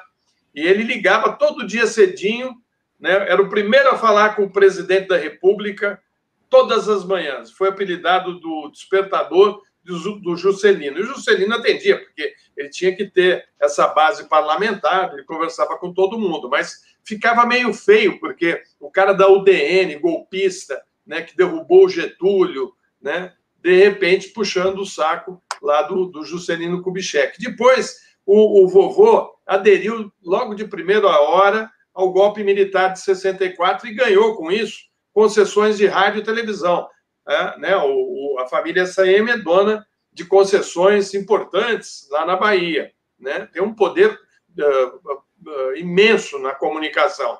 Né? Depois veio o governo Fernando Henrique, o Sarney, ele já foi para o Sarney, pegou o ministério que interessava a ele, aí veio o governo Fernando Henrique, estava ele lá, apoiou o Collor, né? aí veio o Lula, ele estava lá apoiando o Lula no começo, vocês lembram? No, no começo. Tá, lógico. Não, todo, toda essa gente que está aí hoje detonando é, o próprio passado estava junto. É, então, é o então. cheiro da grana, Floresta. O é, cheiro da grana é cheiro do poder efeito... também. Então, agora ele está com o Bolsonaro. E agora ele podia mudar o nome do partido de novo, né? Porque depois que o partido do papai, do vovô, né, era Arena, aí passou para PDS depois para a PFL e depois para a DEM. Então, agora, já que ele voltou no passado, né, porque é, o que está aí é um governo militar, né, volte ao nome original, Arena. Né? Aí vai, dá para entender o que eles estão fazendo. Isso aí. Olha, eu vou pedir para o Fernando correr logo para o slide número, deixa eu ver qual é o que está aqui. Uh, slide número 16, é o último slide nosso aí do PPT, Fernando porque eu vou preparar aqui a entrada triunfal do Vitor Pino, que está batendo pino lá no Chile, de Olha, tanta vontade de entrar no ar. Luciano Borges aí, Lu e, e, Fábio? Não, não vimos, não. Cadê? O que aconteceu com o Luciano? Olha aí, olha só. Oh, meu Deus do céu, Luciano, pelo amor de Deus. Luciano, obrigado de novo. Gente, o Luciano é bonzinho demais com a gente. Como. Luciano, obrigado. Não tem nem palavra para te agradecer. A palavra para você é a seguinte: e aí, você não vem fazer comentário de esporte aqui? Nós estamos precisando urgentemente aqui. O, o, Luciano, gente, é o nosso socorro aqui na área desportiva, essa coisa toda, entendeu? Ele está o tempo inteiro ali na cola da aluna, ajudando na esportiva e tudo mais. Coisas. E ele é bom demais da conta, ele é bom e é bom de coração também. Me cortou até a vontade de botar o Vitor Grilo no ar, o Vitor Pino no ar aqui, viu? Deixa eu botar. Luciano, obrigado, viu? Não vamos punir o Vitor por isso, não, que ele acordou cedo lá no Chile. Bom dia, Vitor. Olha lá a cara de sono dele, gente. Ó. Bom dia a todos. Porque lá no Chile. Ô, ô Vitor, bom dia para você. Que horas o sol nasce aí? Lá pelas 10 da manhã, não? Não, já está claro aí? Sete horas da manhã e vai até nove da noite. Tá, mas está claro aí já? Já. Já? É, porque ele só tá passa por aqui muito antes de chegar aí, né? Então você está a oeste da gente, quer dizer, deve ter pelo menos uma hora de. Porque aqui, cinco e meia da manhã, o sol começa a despontar no céu. Cinco e quinze já está claro. Eu sei disso porque eu acordo às cinco da manhã. Então nasce às sete aí, leva uma hora e tanto para chegar, uma hora e meia, né? Uhum. Cara, é, aproveita então, porque sol lá no Chile é uma coisa rara. O Chile é um país que não tem praia, também de vez em quando não tem sol, por causa da bruma que, que sopra do, do Pacífico lá. Quer matar um chileno de raiva, é só falar para ele. E mais, dizer que o ceviche é, perua, é, é peruano ou equatoriano. Pisco Mata sour, os chilenos. Pisco sour é peruano. E o pisco sour também é. O pisco sour é chileno?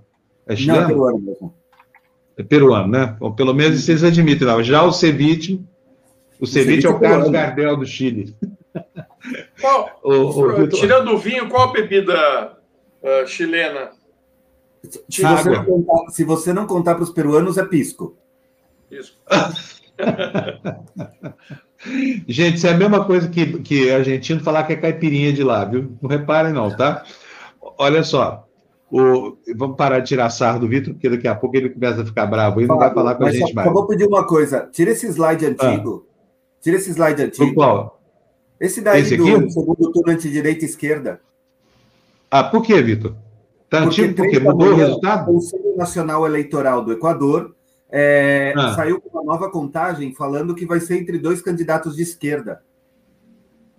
Ah, Sério? vai ser o, o índio? O Yuka. Yuka ficou, ficou em segundo lugar, mas 14% dos votos vão ter que ser recontados, porque teve alguma. São votos manuais, né? Então foram para revisão. Eu vou, vou trazer a notícia inteira, vai. Até agora, Guilherme Lasso e Yuka Pérez estão disputando a entrada no segundo turno. Eu, o Guilherme Lasso é um ex-banqueiro uma definição que para mim não conta. Para mim, ex-banqueiro é que nem falar ex-jornalista. Não dá. Você fez jornalismo, você vai ser a vida inteira. Mas o Yuka, desculpa, o Yuka, o Iaco Pérez, ele é um dirigente que conseguiu muito apoio da juventude porque ele está defendendo o, uma agenda meioambiental mais propositiva do governo equatoriano. É, e a Comissão Nacional Eleitoral está com uma diferença, olha, sem brincadeira. Pérez leva 1.531.127 votos. O Laço, que é o ex-banqueiro, tem 1.525.926 votos. Ou seja, uma diferença de apenas 5 mil votos separa o, os dois candidatos, um de direita, o outro de esquerda. E para falar da Argentina, já que a gente falou da Argentina. Tá, em primeiro lugar, quanto que está o, o, o Eita, candidato? Eu esqueci o nome. Hã? Espera aí que eu perdi, que é o, o Arauz. O Arauz está é, com é 30 e poucos por cento. Que é o de candidato de esquerda. Na verdade, tem dois de esquerda. Iaco Pérez ele é líder é, indígena é, de sei, esquerda. É, o André Arauz está com 31,5% dos votos. Entendi. Ou seja, nós vamos ter um final surpreendente aí. Agora, o curioso nessa eleição de lá é que o atual presidente desidratou tanto que ele sumiu, ele nem sequer foi candidato traíra, à né, eleição. Né, Fábio? Né? Um traíra, um traíra. É, Lenin... Traíra. Você só tem nome de Lenin, mas ele, ele é um traíra da, da pior espécie e o, o Equador pagou um preço muito caro nessa pandemia. Muitos uh, equatorianos Cara... uh, morreram. Né? Ele, Ele, foi ele que entregou o, o como é que chama? O jornalista que estava lá na, na embaixada da, da, da, da Inglaterra, o, o... Foi o. O, Assange. Assange. Foi ele que entregou o Assange. É. é. É, é, é uma situação engraçada, né? Porque a rejeição ele é tão grande, ele, não, ele começou o processo, ainda, ainda as sondagens diziam que ele tinha 7%, mas ele é praticamente um ser inexistente hoje né, na, na, na, política do Equador, tanto que nem tentou a reeleição. E o meu sonho é ver o Bolsonaro nessa condição, entendeu? Só que no Brasil vai ser um pouco mais difícil, isso vai, vai ser preciso mais alguns anos, porque a habilidade para falsear a realidade é muito maior aqui do que lá, né? não é isso, Vitor? Exatamente. O que acontece é que é, a presença do Rafael Correa foi muito forte. Você tem que lembrar que o Equador ficou muito marcado pela presidência dele. E, e tanto Lenin Moreno, como agora o Arauz e o Iaco Pérez, são marcados também pela presença, pela influência do, do Rafael Correa. Então, primeiro eu quero pedir desculpas para o pro, pro Mauro Pereira, antes, porque está dizendo que Eduardo Moreira é um ex-banqueiro. Eu falei que eu não acredito, então, desculpa. Mas eu queria trazer também outra notícia, e, e agora eu vou falar um pouco sobre como que é a, um país que presta atenção no Covid, que presta atenção no combate.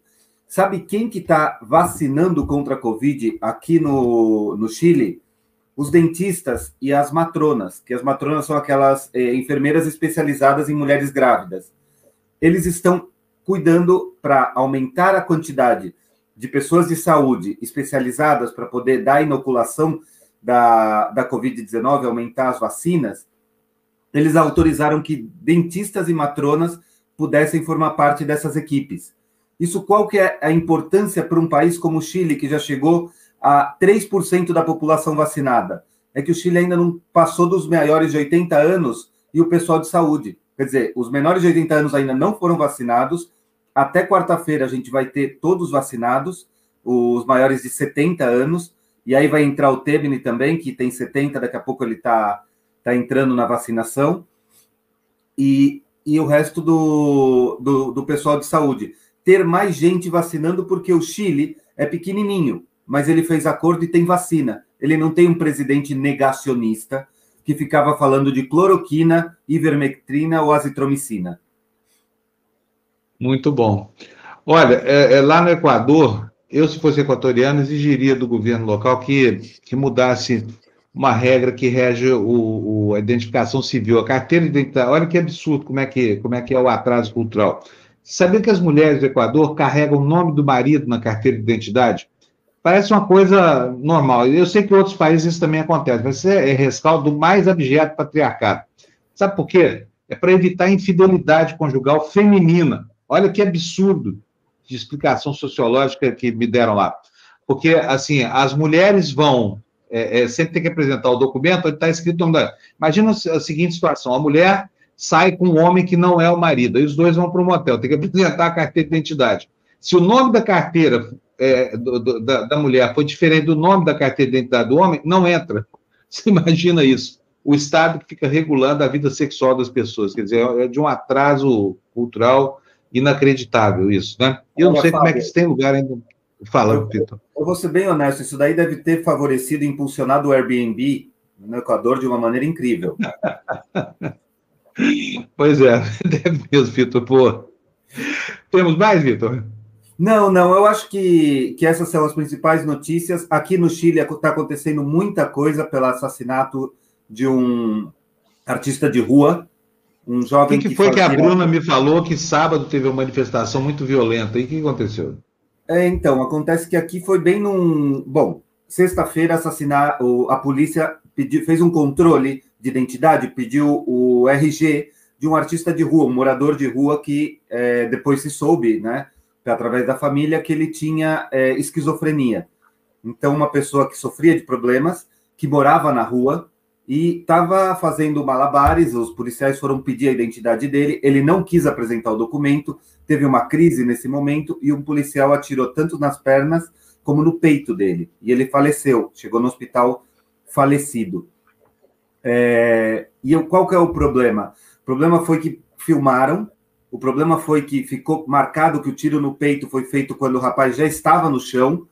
E agora começaram a ter muitas manifestações, porque é mais um é, hito de violência. O rapaz que foi assassinado, o artista de rua, o Francisco, ele era tio do rapaz que foi jogado pela, na ponte. Não sei se você lembra das imagens que a gente mostrou aqui na TV Democracia, de um rapaz que foi empurrado pela polícia numa ponte para baixo. Então foi, uhum. Foi muito grave isso, se tornou um tema bastante é, importante aqui no, aqui no Chile. E sábado, num bairro alto, que é o bairro de Nhunhoa, teve uma manifestação de artistas de rua. Só que a polícia não deixou que a manifestação durasse 10 minutos e atacou tanto com jatos de água e químico, porque aqui no Chile a gente já identifica os carros lança-água pelo número, porque eles têm um número de padronização, e esse número já a gente já sabe quando vem com químico ou não. E o é, bombas de gás lacrimogênio. Naquele momento, no sábado, a Bruna, eu e o presidente da Comissão de Direitos Humanos do Sindicato de Jornalistas estávamos na praça para acompanhar a manifestação, que por ser de artista de rua, a gente pensou que ia ser mais pacífica.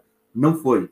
A gente ficou preso dentro de uma cafeteria, tivemos que sair em algum momento e nos retirar, mas é, teve muita violência. Na noite de hoje, por exemplo, teve é, ataque de queima de ônibus já nos bairros da periferia de Santiago e está marcada uma manifestação para 5 da tarde na frente do Palácio de Governo, Palácio de La Moneda. É, na quinta-feira, quando foi o assassinato desse jovem, teve o incendiaram a cidade, queimaram é, o tribunal local, a prefeitura e mais alguns edifícios públicos. A situação está bem grave porque, pelo menos é o que dizem os sociólogos chilenos, é, reacendeu a chama da, do estagido social, da revolução social que marcou o Chile desde outubro de 2019. As pessoas estão mais preocupadas agora de a polícia ser muito repressora e o Estado não fazer nada. O Estado e o Carabineiros saíram defendendo a abordagem do policial que assassinou o rapaz antes de verem o vídeo. E quando apareceu o vídeo, ficou marcado que é um discurso vazio e um discurso que não tem nenhuma coerência ou ligação com a realidade. É quase um discurso bolsonarista. Muito bom. Valeu, Vitor. Um abração para você. Bom dia aí, tá? Juízo. Nunca. tchau, tchau. Juízo nunca. Então vamos dos Alpes latino-americanos para os Alpes suíços. Aqui temos Jamil Chat conosco aqui. Bom dia, Jamil, tudo bem? Bom dia a todos. Que cenário novo é esse, Jamil? Onde estamos hoje? Não, eu, eu, eu insisto, cada vez que as férias escolares começam, eu perco o meu escritório. Né? Então, é, também é o local pra... de brinquedos. Então, vocês imaginam que tem limites, né? Uh, o tamanho das casas aqui. Você está então, você tá na, na, na, entrada do, do, do, prédio onde você tá mora? No é corredor, está no corredor. Vocês tocaram no corredor. No corredor. É. Bom, não importa, não importa a parede por trás do Jamil, o que importa é que ele está muito bem inserido dentro do mundo que nos cerca e vai trazer as notícias agora para a gente é, da, da, da, abertura da semana, né, Jamil? Mesmo falando aí da, porta de casa, expulso pelos filhos, né? É, deixa eu te perguntar uma coisa. É, estávamos falando aqui, aliás, cadê o Vitor? O Vitor devia estar aqui para ouvir essa notícia sobre a história da, da ajuda brasileira ao Pinochet. Uhum. Que história é essa, Jamil? A gente pensava que a coisa se limitava ao apoio é. logístico da Operação Condor, mas foi muito pior do que isso, né? Foi muito pior do que isso. Na verdade, é um livro que está sendo lançado hoje, nessa segunda-feira, é, pelo analista internacional Roberto Simon. É, já foi jornalista, inclusive, hoje mora em Nova York.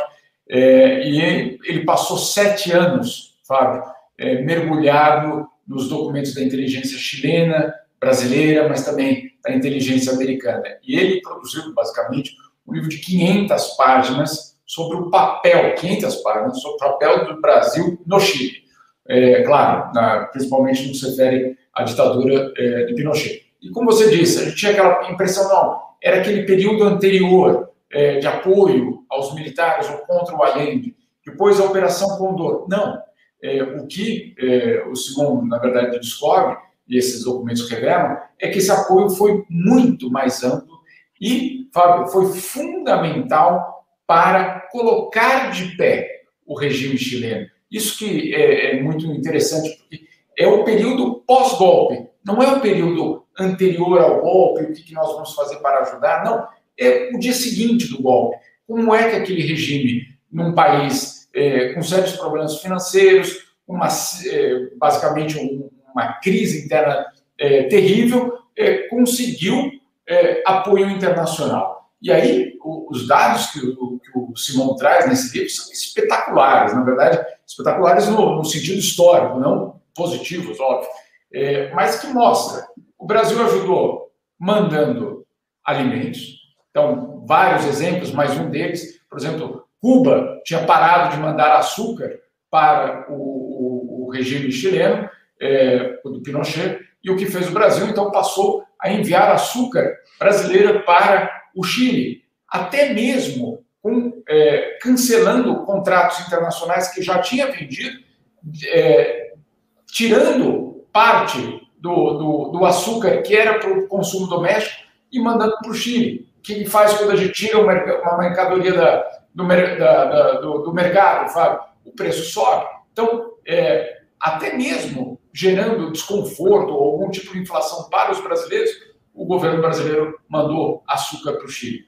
É, ofereceu créditos para compra de armas. Não só ofereceu crédito para compra de armas, como a, a, a sede dos chilenos é, por armas brasileiras era tão grande, e claro, eles não conseguiam comprar em outros lugares, que o próprio Exército mandou retirar os emblemas é, brasileiros, das, das armas brasileiras, e mandar tudo para o Chile.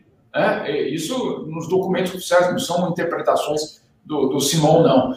É, e outros exemplos, por exemplo, no caso de Nova York, na, na Assembleia Geral da ONU, o primeiro discurso de um chanceler chileno lá, quem ajudou a redigir o discurso foi, foram os diplomatas brasileiros, né, que fizeram um discurso para, basicamente, ajudar os chilenos. E aí você tem, obviamente, todo um pacote de ajudas do Banco do Brasil, do Banco Central, é, com créditos é, mais do que favoráveis. É, nas contas de hoje, o Brasil teria é, dado créditos de mais de um bilhão de dólares, na, na, traduzindo para hoje, é, para o governo de Augusto Pinochet. Então, esse livro é espetacular, sinceramente, é, é, muito grande, mas ele é muito detalhado e ele mostra que, de fato, você tem não só um apoio ao Pinochet antes de chegar, ou lá na frente da Operação Condor, mas para sustentar, para, para permitir que justamente o regime chileno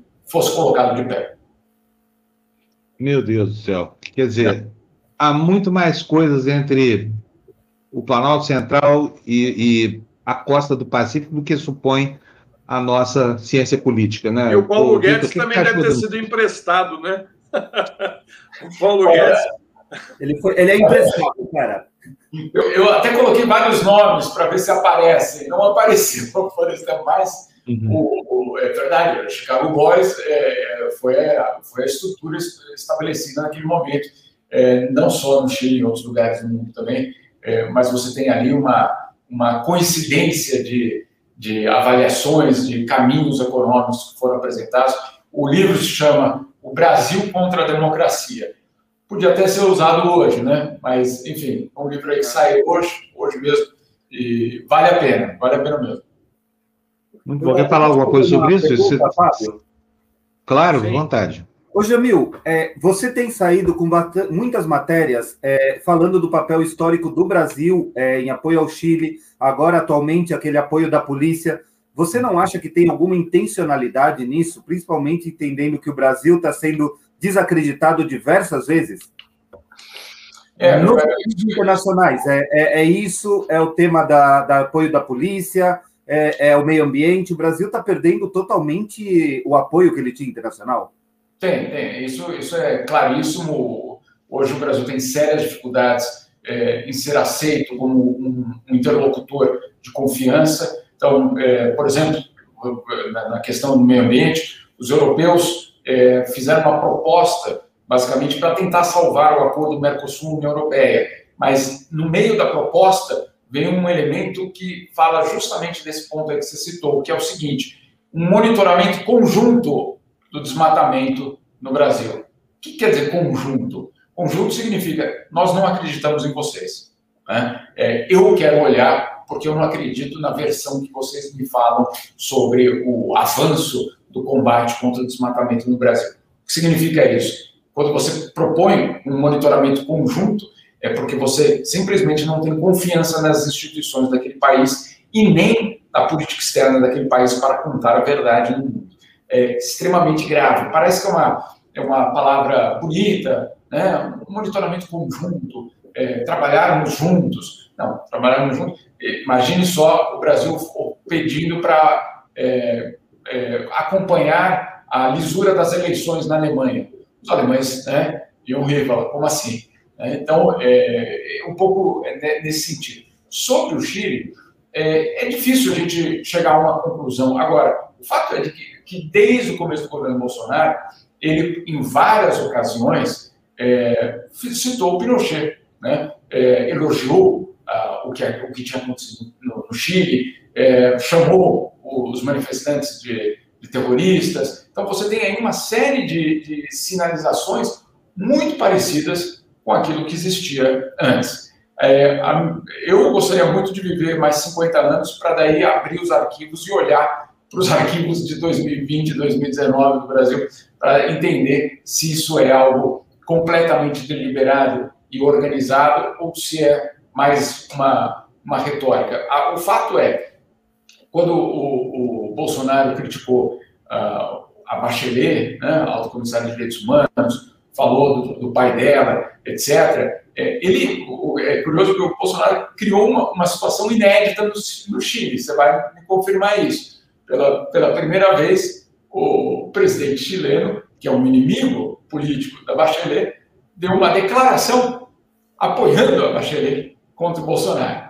Né? Então, é, é, aquelas coisas tão absurdas, tão estapafúrdias, que levou até mesmo o Pinheira a sair a defender a Bachelet, basicamente dizendo, gente, tem um limite, né? tem um limite. Falar, é, xingar o pai é, é passa dos limites. É, eu acho que ele não conhecia muito bem, é, foi em fevereiro, foi, perdão, foi em março do, do ano do, do, primeiro ano do governo, de repente ele ainda achava que o Bolsonaro podia ser um cara é, coerente. Ele é coerente, tanto que ele continua dizendo que não existe, não existiu é, um golpe no Brasil, etc. Se a gente olha para esses documentos, eu, eu li, eu, eu, posso dizer que eu já li pelo menos metade desse livro, e o livro mostra que não existia, é, vamos dizer assim, é, uma, uma política é, ou uma, uma, uma situação. É, ah, vamos vendo como a gente vai fazer. Não, havia uma, uma postura extremamente é, realista e extremamente estratégica por parte do Brasil em apoiar o Pinochet.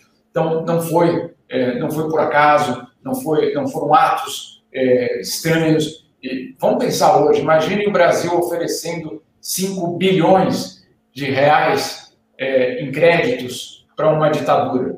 É, Mianmar, por exemplo. Mianmar, a mesma coisa aqui. Brasil Mianmar. oferecendo 5 bilhões para Mianmar, agora, nesse momento. Exatamente, né? nesse é momento. o que aconteceu. É. é.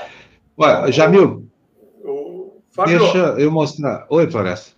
Não, tudo bem. É, é, pode mostrar aí, depois eu falo. Não, eu, eu, só queria chamar. Eu tenho insistido nisso aqui, porque quando a gente olha para o horizonte e vê essa gente tosca dessa direita mundial trabalhando, a gente muitas vezes não consegue entender o motivo de estudo.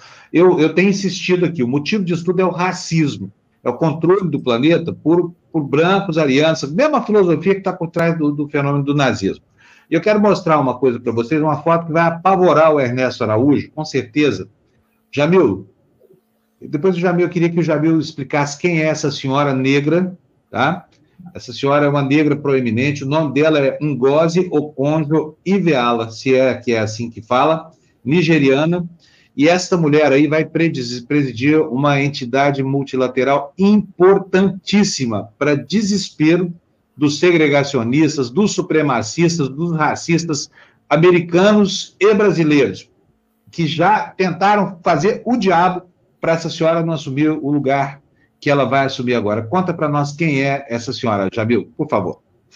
Meu caro, essa senhora, na verdade, é, é duas vezes ministra das Finanças da Nigéria, é, 20 anos no Banco Mundial, e agora ela vai assumir o cargo de diretora é, da OMC. Pela primeira vez, uma mulher negra assumindo esse papel na OMC. É, faltava uma, um apoio. Ela não tinha o um apoio do Donald Trump. É, talvez não seja tão surpresa assim. É, é ela não tinha Aliás, só, só, esclarecendo aqui, Jamil, só para explicar. Na OMC, tudo é decidido por consenso. Então, se um dos membros fala não, não tem, né? Foi o caso Exatamente. do Trump em relação à nomeação da, da, dessa, dessa senhora. Essa é a grande fraqueza e fortaleza da OMC. É, tudo precisa ser adotado por consenso. Então leva muito tempo para adotar as coisas. Mas uma vez adotado, vale, porque todo mundo concordou. Né? Então essa é, a, essa é a jogada ali de uma entidade completamente diferente da ONU, que é por voto, etc. Ali precisa ser por consenso. Roberto Azevedo, que era brasileiro, que era o diretor da OMC, saiu de forma antecipada, é, um ano antes, e deixou uh, esse, esse vácuo esse vácuo criou muita polêmica, muita discussão aqui em Genebra, e finalmente, então, os países, principalmente os europeus, é, claro, todos os africanos, etc., colocaram o nome dela. É, o problema é que Trump, então, vetava e a indefinição ficou aí no ar, é, criando, obviamente, uma situação horrível dentro da OMC. Uma entidade sem direção, literalmente. E agora o Joe Biden, na sexta-feira, emitiu um comunicado dizendo que apoia plenamente o nome é, dessa nigeriana, que é, é, deve assumir, não tem nenhuma. A única concorrente era uma ex-ministra também da Coreia do Sul, é, já se retirou, inclusive, então é uma questão aí de dias para ela assumir o cargo. Algo muito importante, como o Fábio disse, faz parte desse pacote de transformação do Biden. Não estou dizendo que vai ser positivo, mas são, olha só, vamos só contar aqui. Voltou ao Acordo de Paris, é, vai voltar à Unesco, voltou à OMS, hoje mesmo vai anunciar o retorno ao Conselho de Direitos Humanos da ONU, desbloqueou a OMC. Então, isso só em menos de um mês de governo, essa política externa de Joe Biden. Eu só diria uma coisa: boa sorte, Ernesto.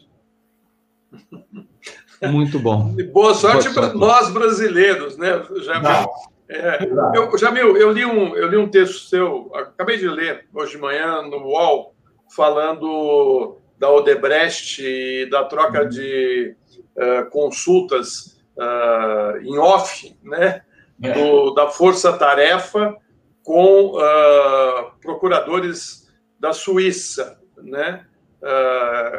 o que de, você fala lá que eles indicam nomes de pessoas que participaram de corrupção na linha verde do metrô.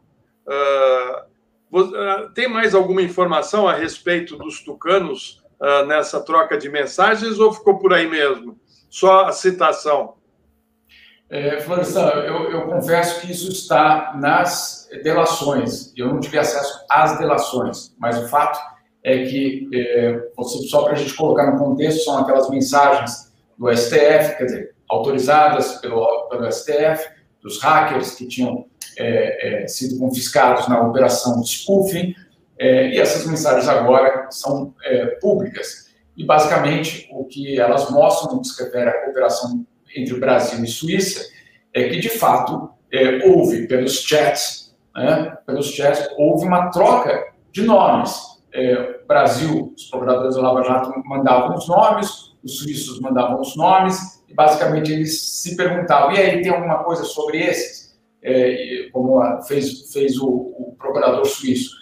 É, eu, eu não estou aqui dizendo que essas pessoas não estavam envolvidas em crime. Não, não é isso. E não é defender bandido, tampouco é isso. O que nós estamos falando é de outra coisa. Estamos falando de como a cooperação entre dois países não passava apenas pelos canais oficiais, mas, segundo sugerem essas mensagens, ela era pelos chats que os procuradores se conversavam, inclusive sobre nomes é, que poderiam é, se tornar alvos aí de acordos de delação premiada. É mais um capítulo daquela história toda entre Moro e Deltan Dallagnol. É um capítulo internacional, um capítulo que mostra que essa informalidade ela pode ter existido também nessa nessa, nesse canal internacional. Por que, que eu digo isso? Porque, claro, os procuradores suíços, os procuradores brasileiros dizem: não, não, tudo aconteceu dentro da lei. Todos os canais, toda a troca de informação aconteceu é, em comunicações oficiais. Bom, é, num chat, você mandar nomes dizendo, e aí, tem alguma coisa sobre esses caras? É, não vejo muito de coisas muito oficiais nisso, mas, é, de repente, a minha interpretação, insisto, vamos, de, vamos deixar claro que tanto a Lava Jato como os procuradores suíços... suíços os suíços já querendo botar a mão no dinheiro, né? Não era isso? Que eles já queriam cobrar uh, o pedágio deles lá por ser dinheiro sujo, não era isso? É, não, na verdade, na verdade os suíços é, fizeram também a, um acordo de leniência com o Odebrecht, ficaram com uma parte do dinheiro. Né? Então, isso não, não tem nenhuma dúvida. E foi feito de uma forma coordenada entre Brasil, Estados Unidos e Suíça. Insisto, essa, é, essas pessoas da Odebrecht confessaram. São delações que eles confessam, devolveram o dinheiro, inclusive. É, agora, o ponto central dessas reportagens é mostrar que o canal de comunicação é, também era via chat. E aí é curioso, porque nas várias mensagens, alguns procuradores insistem, ó, oh, isso aqui é em off, hein? É, eu gostaria de saber o que é em off na justiça. É, ninguém me explicou, né? Obviamente nós pedimos, nós pedimos a, a, o outro lado, não, não, ninguém nos ofereceu nenhuma explicação. Agora, você falar, um procurador falar com outro procurador em off, é, o que significa isso é complicado. Aqui na Suíça, vamos só lembrar um fato que aconteceu no ano passado. Procurador-geral, o procurador-geral, não qualquer procurador, procurador-geral foi pego é, mantendo três reuniões não declaradas com o presidente da FIFA. E por isso ele foi alvo de um impeachment e caiu, o procurador-geral, né? por ter mantido três reuniões não declaradas é, na, na, com uma das partes envolvidas. Foi constatado na investigação, porque foi aberta uma investigação contra isso, que esse procurador não levou vantagens financeiras. Não teve nem sequer, não é nem que ele se enriqueceu, que a FIFA foi lá com envelope, trocou envelope por ele engavetar o processo, nada disso, não teve isso. Mas o fato de ele ter mantido reuniões é, com a, a entidade fora da agenda já foi suficiente para ele sofrer um impeachment. Né? Então, é, são questões aí que estão colocadas sobre a mesa. Eu não sou o juiz, ô, ô, Jamil. estou reportando. Jamil, a Rosali está pedindo aqui, tem muita gente pedindo junto com ela, o nome do livro. Nome do livro: O Brasil contra a Democracia. Roberto. O autor? Roberto Simon. Isso. Roberto Simon, beleza. O Brasil está aí. Está aí, Rosali, ela mesma escreveu. Jamil, obrigadão, um abração para você, até amanhã então, tá? Peraí, peraí, Jamil. Deixa eu fazer uma, Jamil. Deixa eu só, só deixar uma lição de casa. Corredor, viu? Ah, mas Jamil, a parede aí está muito bonita. Parabéns, a parede está linda. Ô, Jamil, você viu, você viu essa conversa do, do Lacade Paul com o Bolsonaro falando de é, abrir um pouco mais as liberdades para os países que são é, signatários do Mercosul? Porque a gente falou semana passada e não tinha saído tanto no Brasil. Eu vi isso na América Latina, na, nos jornais da, do Uruguai. Eu não sei se você tem mais informações sobre isso, ou se você consegue apurar, talvez melhor que eu, que eu estou aqui no, no Chile, no meio de uma de um estágio é. social. Isso é importante porque de fato é, é, é, é, uma, é um pedido muito antigo do Uruguai. É um pedido muito antigo do Uruguai, que é o seguinte: é, o Uruguai, ao fazer parte do Mercosul, ele fica mais, basicamente preso à política externa do Brasil e da Argentina. Ele só pode fechar acordos comerciais é, em bloco. Né? Um país do Mercosul não pode fechar um acordo que ele quiser com a Coreia do Sul, com o Japão, etc., sem que o bloco do Mercosul feche um acordo. Para o Uruguai, que é um país pequeno, é, ele queria ter, isso já é histórico, uma série de parceiros e não consegue ter porque o Mercosul não fecha esses acordos. É, por que o Brasil não fecha esses acordos? Porque tinha uma percepção de que o Mercosul, como bloco, era mais importante do que você ter é, é, países separados. E com essa, com essa política do, do, presidente Bolsonaro, eventualmente o Uruguai vai encontrar um parceiro nessa, nessa proposta. É, vai ser complicado, porque obviamente o Fernandes provavelmente não vai nessa mesma linha. Mas vamos ver. Mas esse é um ponto absolutamente fundamental. Agora, se for aprovado, isso pode significar, sim, um enfraquecimento do Mercosul. E um modelo muito parecido com o do Chile. O Chile tem 45 acordos comerciais pelo mundo, mas ele não faz parte do Mercosul, né? pelo menos não de forma integral. Então você tem aí uma, uma, uma, outra, uma outra forma de integração. Jamil, valeu, um abração para você. Até amanhã, na sua parede é. de cimento queimado. a parede é bonita assim. E esta, mas esta é a visão do espaço que resta a um homem latino em um país europeu, especialmente quando ele é explorado pelos próprios filhos. Tchau, Jamil. Um abração para você. Jamil foi esbulhado da posse dos seus próprios espaços. Tchau, Vitor. Abração para você. Até amanhã. Eu vou fazer agradecer alguns, agradecer, agradecer os agradecimentos. Olha que estou ficando doido aqui, ó. O Antônio Pereira Júnior nos manda cinco reais, chamando atenção para o fato de que ontem o Fantástico fez uma reportagem sobre tráfico de cocaína no avião presidencial. Há algum indício de que a Globo está abandonando o Paulo Guedes?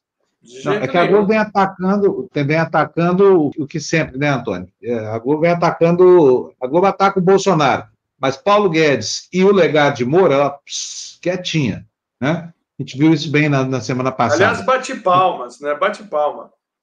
É, exatamente. O máximo, Paulo Guedes e o Moura.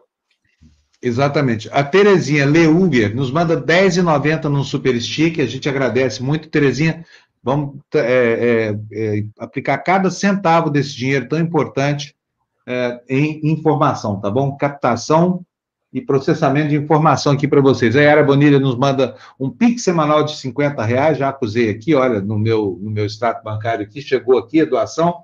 A Yara fez, a Marta Mendes também nos mandou 25 reais. Marta, muito obrigado. Leonardo Bergman nos mandou no, no, no, dia 7 ontem, nos mandou 50 reais. No domingo, Leonardo, muito obrigado, viu? A gente nem tem atividade no domingo, né? E é, no dia 5 de fevereiro nós recebemos aqui Pix do, do João Carlos é, Volentarski Júnior e da Daiane Madalena Costa. Então, muito obrigado a ambos. Um mandou 20, outro mandou 50, dinheiro que ajuda demais a gente aqui. É, nós temos ainda algumas notícias aqui, mas nós estamos já no final do jornal, já são 8 horas e 43 minutos. A Mirella, ah, tá aí, olha, Biase Arquitetura, 1,90, né? Muito obrigado, Biase, sempre contribuindo aqui no, no, no Despertador e no Tertúlia. E quem mais? A Mirella? É. Floresta, você falou? A, a Mirella é, Abdul. Cinco Mirella reais. Abdul. Nos mandou cincão para a gente. Obrigado, Mirella. Obrigado para vocês todos. É isso, gente, vamos terminando nosso jornal por aqui, já estouramos 15 minutos aqui, tá bom por hoje. Só para você saber, viu, Fábio? O Alexandre Fala, Magno Lima né, deu bom ah. dia aqui para a gente, para a Lu, para o Fábio, para mim, direto de Gothenburg, na Suécia. O Fábio está Opa, parecendo tá o Steve Wonder com esses óculos. então piorou demais, porque de George Clooney para Steve Wonder Ei, não, mas falaram hoje até Hug Grant, já fala, começou com, com Hug Grant. É, não é, não tem, só explicando aqui, porque agora tem muito mais gente assistindo o programa do que antes. Eu perdi meus óculos, não sei onde coloquei, por isso estou aqui fazendo papel aqui de, de enfim, de cão de Bom, guia. Para quem, pede, quem pede dinheiro, né? Como é que é? Uh, vendendo no metrô. No metrô, né? É. O óculos faz Nossa. sentido. Exatamente. Nós somos os tocadores cegos de flauta no metrô é. da comunicação social, que é, é o YouTube. Mande as suas moedas que a gente cata mesmo. E olha, muito obrigado. Eu não posso enxergar o nada Ed mais Luz. generoso, né? Vamos nessa, o Ed, gente. Vamos. O Ed Luz também, olha, R$ 1,99. É. O Ed Luz, mais uma vez o Ed Luz comparecendo aqui com a gente. Obrigado, Ed. Gente, bom dia para vocês. Muito obrigado pela audiência. A gente está de volta daqui a pouquinho com Tertúlia. Lu, quer dizer alguma coisa aqui no encerramento? Não, o Na Esportiva é, é, é, é, amanhã. O Na Esportiva amanhã. É só para quem. Ontem eu dormi até tarde, quem pôde acompanhar foi a final do Super Bowl. Tom Brady, mais, Tom Brady mais uma vez assim arrasando, né? 43 anos, sétimo anel. Então, assim, foi muito legal, com o show do The Weeknd. Depois, se vocês quiserem ver aí na, na, na, gravação, foi bem legal. Foram três touchdowns. Três touchdowns. Esses anéis aí tem aquele da Gisele Bündchen também ou aquele é o oitavo? O, ai, aí agora você me pegou, sei lá. Que anel desses? o, o anel de casamento deles? É, eles não são marido e mulher? São, namorado, são, namorada? Ela nem, ela, então, esse... ela ficou em casa ontem, ela não estava lá, não. então, esse é o grande anel da vida do Tom Brady. É, Mais exclusivo é... que a Gisele Bündchen, nem o, o título do Super Bowl nos Estados Unidos, né? Eles são fofos, eu gosto assim do casal, acho um casal bem. E sabe que foi bonitinho? Tem para quem quiser ah. ver também. um, um repórter perguntou assim para ele: Você pode falar algumas palavras em português? Aí ele falou, acho que eu comentei aqui, na, foi semana passada, não lembro. Ele falou assim: a única coisa que eu sei falar em português é papai não tá entendendo nada. quando, eles, quando, a Gisele fica falando para as crianças em português, tipo assim, para falar alguma coisa dele, eles falam em português. Ele fala assim: papai não tá entendendo nada. Pai não está entendendo nada. Dê um jeito de falar aí numa língua que eu possa entender. É. Gente, um beijão, Lu. Abraço, Floresta. Tchau. Um beijo, um abraço é. para todos vocês que nos viram. Daqui a pouquinho, nove e meia, nós estamos de volta com o Tertúlia. Até já, já, pessoal. Tchau, Boa tchau. semana. Tchau.